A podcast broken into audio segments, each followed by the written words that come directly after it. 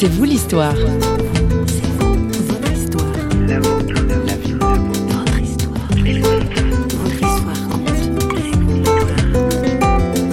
Chez nous, on dit, lorsque tu vas à l'étranger, tu ne danses pas le premier.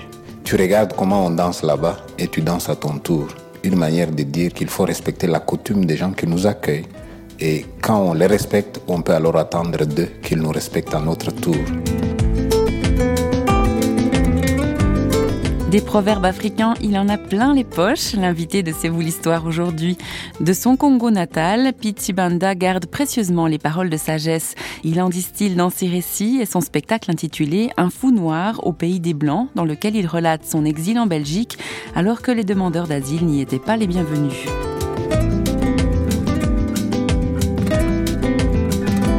Devoir fuir son pays, quitter sa famille, tout laisser derrière soi, c'est le douloureux lot des réfugiés. Pete Banda a déjà joué des centaines de fois son spectacle. À chaque fois, le public est saisi entre rire et larmes. Pour C'est vous l'histoire, Christine Raymond est allée le rencontrer peu avant son entrée sur scène. L'homme raconte son histoire, à commencer par un voyage qui l'emmène du Congo à la Belgique. C'est fait un voyage douloureux parce que parfois les jeunes ils vont à l'aventure autour de 20 ans. Moi j'avais 40 ans à ce moment-là, l'âge où au bureau sur le plan professionnel, on va peut-être avoir une promotion. On a fini de construire sa maison, on se stabilise.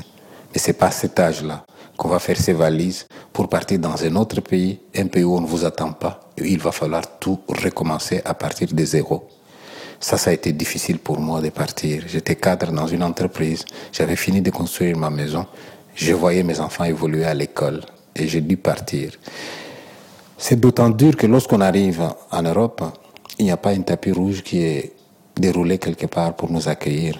L'Europe a ses propres problèmes. Elle ne peut pas se charger de toute la misère du monde. Et déjà à l'aéroport, je me rends compte que je suis noir. Avant, je ne le savais pas. Je pensais que j'étais un homme tout simplement. Et à partir du moment où on se rend compte qu'on est noir, c'est-à-dire la présomption d'innocence, on l'a plus. On n'a plus le droit de se tromper.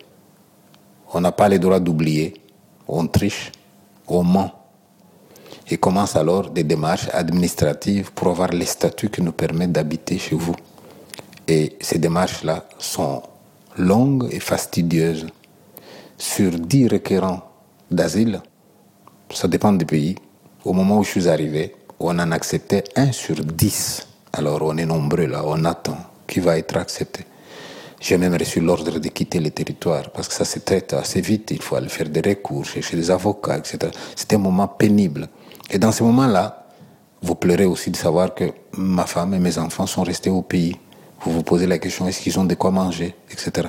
C'est vraiment douloureux. Donc c'est un calvaire. Parfois, quand on évoque ça, avec recul maintenant, ça peut aller. Mais au moment même, c'était avec la souffrance. C'est ainsi que mon premier livre, qui s'appelle Info noir au pays des Blancs, c'était un livre de quelqu'un qui confie sa douleur euh, au papier, juste pour me défouler. Parce qu'on dit que l'écriture a des vertus cathartiques. C'était ça, Info Noir au Pays des Blancs. C'était d'abord un livre où je faisais parler mon cœur.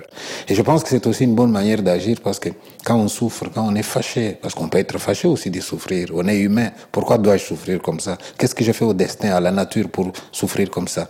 Mais devant cette souffrance-là, il faut peut-être sublimer la souffrance. Et moi, ma manière de sublimer, c'est mettre par écrit et partager ça avec les autres.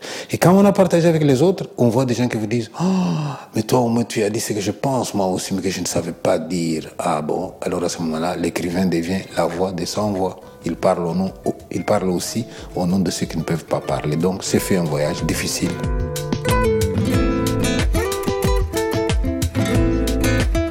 Sibanda, une voix pour ceux qui ne peuvent pas parler, n'est-ce pas être un peu prophète? Prophète, si on se donne cette mission-là à l'avance, moi je ne me la donne pas à l'avance, moi je fais comme tout le monde, mais c'est les gens après qui me disent, tiens, ce que tu as dit là, moi aussi j'avais envie de le dire, c'est après coup.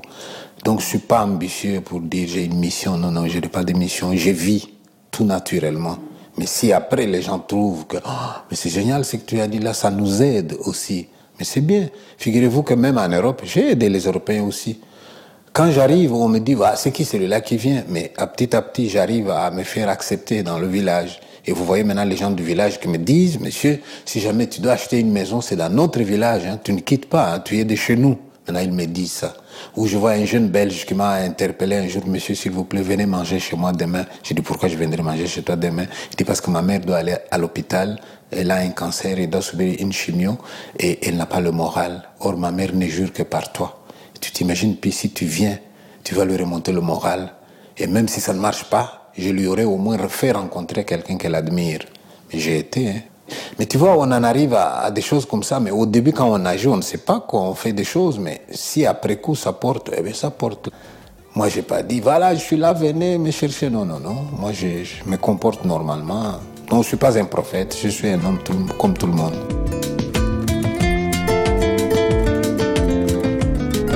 Un autre aspect du long processus qu'a traversé Pizzi Banda, faire reconnaître ses diplômes en Belgique. Difficile parce que quand vous arrivez, vous, vous dites je vais chercher du travail. On vous dit qu'est-ce que vous avez comme diplôme? Je dis je suis psychologue. On me dit ah psychologue d'ici ou de là-bas? Sous-entendu, vous pensez que vous avez vraiment les niveaux.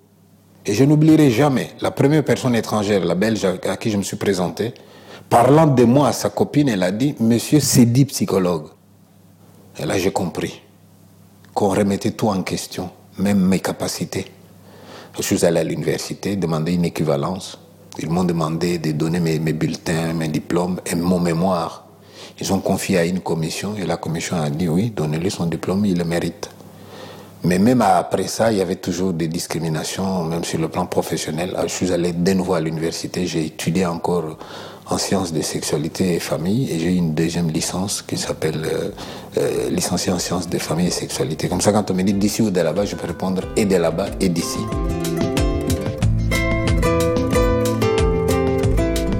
La souffrance des autres. J'ai toujours été sensible à cette question pour avoir vécu dans un monde où il y a beaucoup de souffrance. Et quand on souffre, on est sensible donc à la souffrance des autres aussi. Et depuis que j'étais tout petit, même dans ma formation, je me souviens d'un de mes professeurs qui nous avait donné un texte d'Antoine de Saint-Exupéry. Il y avait une phrase où l'on disait Être homme, c'est être responsable. C'est avoir honte d'une situation malheureuse, même si elle ne, elle ne semble pas dépendre de nous. Vous voyez donc avoir honte de voir l'autre qui souffre. Et ça, au nom de l'humanité, c'est des choses qui m'ont toujours touché. Je signale que dans la culture africaine, Lorsqu'on plantait, on faisait un champ de manioc. Le manioc, euh, euh, c'est une plante qu'on met qui donne tubercule au sol. On peut enlever ces tubercules-là et les manger. Alors, il y en a qui sont amers, il y en a qui sont doux. Mais il était obligatoire à tout le monde qui faisait son champ de mettre du manioc doux le long du chemin. De manière telle qu'un voyageur qui passe, qui a faim, qu'il s'arrête et qu'il ait des manioc doux pour manger et qu'il continue son chemin. Dans certains pays d'Afrique, dans le temps, maintenant ça a changé, il était interdit de manger à l'intérieur de la maison. On mangeait dehors, dans la véranda. Quand on mange dans la véranda, c'est pour dire un étranger qui passe, qui a faim, il voit qu'on mange, il pouvait s'approcher et manger avec les autres.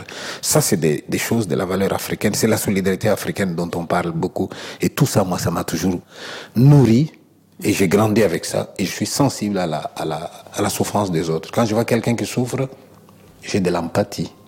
Et à une certaine dose d'empathie, tu souffres de voir souffrir. Et tu es heureux de voir l'autre heureux. Ça, c'est mes principes de vie.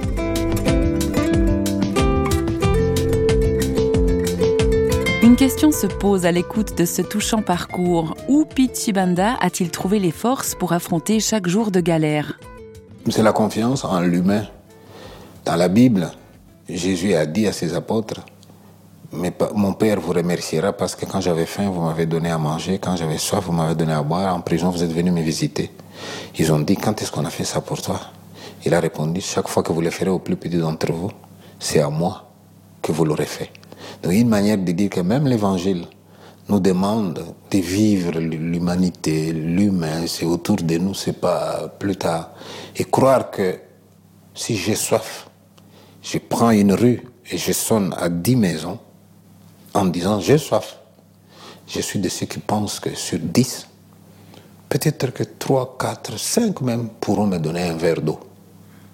Mais si vous partez avec cette euh, manière de réagir, de penser, eh bien, tu fais le tour du monde. D'ailleurs, quand j'étais tout seul ici, mon fils me téléphone, mais papa, tu sais, maman pleure ici. Elle dit, je, pleure parce que je pense à votre papa qui est tout seul en Europe. Et mon fils me dit, mais papa, Comment peux-tu dire que tu es tout seul? N'y a-t-il pas des gens dans le village où tu habites Ça veut donc dire que là où il y a des gens, ne nous dis pas que tu es tout seul. Tu sais qu'on peut être tout seul, parce qu'on ne veut pas être avec les gens aussi. Par égoïsme, on peut, on peut aller vers les gens, c'est leur dire, quand vous avez des problèmes, venez aussi vers moi. Refuser d'aller vers les gens, c'est leur dire aussi, quand vous aurez des problèmes, ne venez pas vers moi, tu vois. Il faut pouvoir s'endetter. S'endetter dans le bon sens, c'est bien aussi. S'endetter, c'est être disponible à, à donner aussi.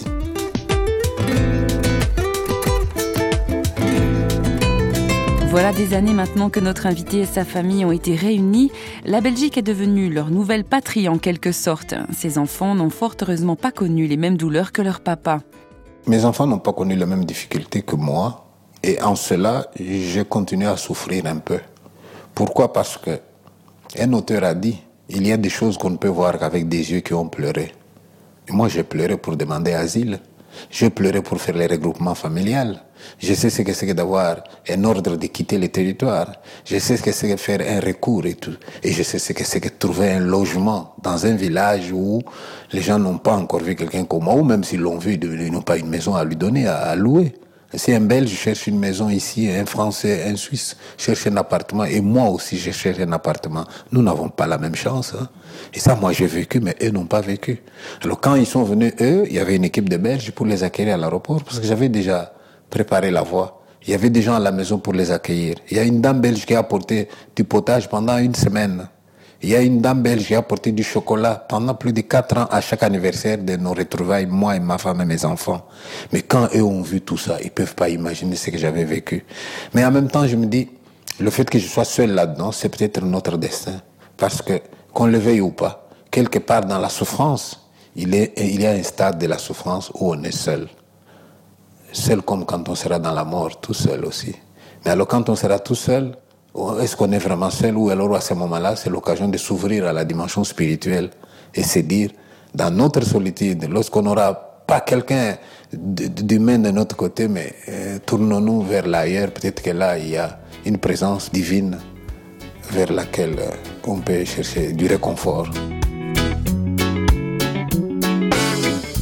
Maman, je pense à toi, je t'écris trois étoiles à Cachan. Tu vois, faut pas que tu tombes ici. J'ai un toit et un peu d'argent. On vit là tous ensemble, on survit. On ne manque presque de rien. C'est pas l'enfer ni le paradis d'être un Africain à Paris. Oh, un peu en exil, étranger dans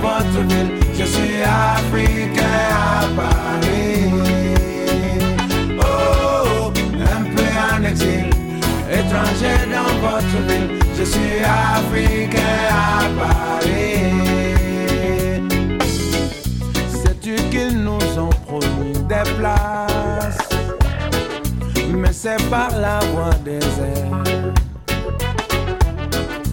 Elles ne sont pas en première classe, c'est un oiseau nommé charter. En attendant que l'oiseau s'envole, des mains noires aux doigts de fée vont tourner autour des casseroles